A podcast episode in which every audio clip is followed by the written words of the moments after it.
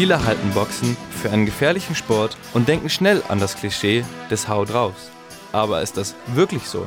Steckt dahinter möglicherweise etwa doch mehr als man denkt?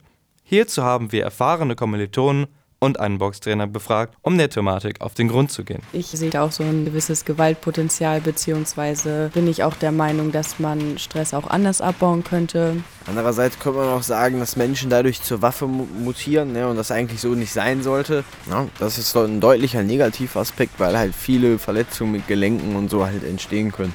Dadurch, dass es auch ein gelenkbelastender Sport irgendwo ist. Boxen gilt tatsächlich zunächst einmal als brutale Sportart.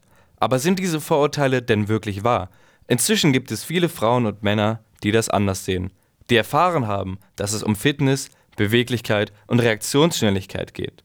Nicht Aggression und Muskelkraft stehen im Vordergrund, sondern Technik, Ganzkörpertraining und kluges Verhalten. Ähm, ja, ich muss sagen, ich habe das auch schon mal selber ausprobiert. Ich hatte eine Probestunde und wenn man dann erst einmal in diesen Ring geht, hast du einfach so heftig Angst. Aber es macht eigentlich ganz Spaß. Doch, ist eigentlich ganz cool.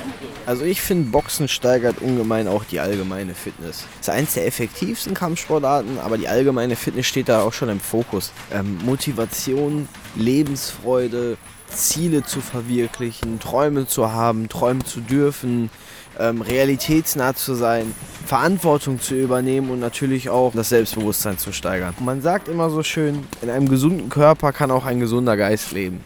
Ne, deshalb hilft Boxen wahrscheinlich auch in anderen Lebenslagen enorm weiter.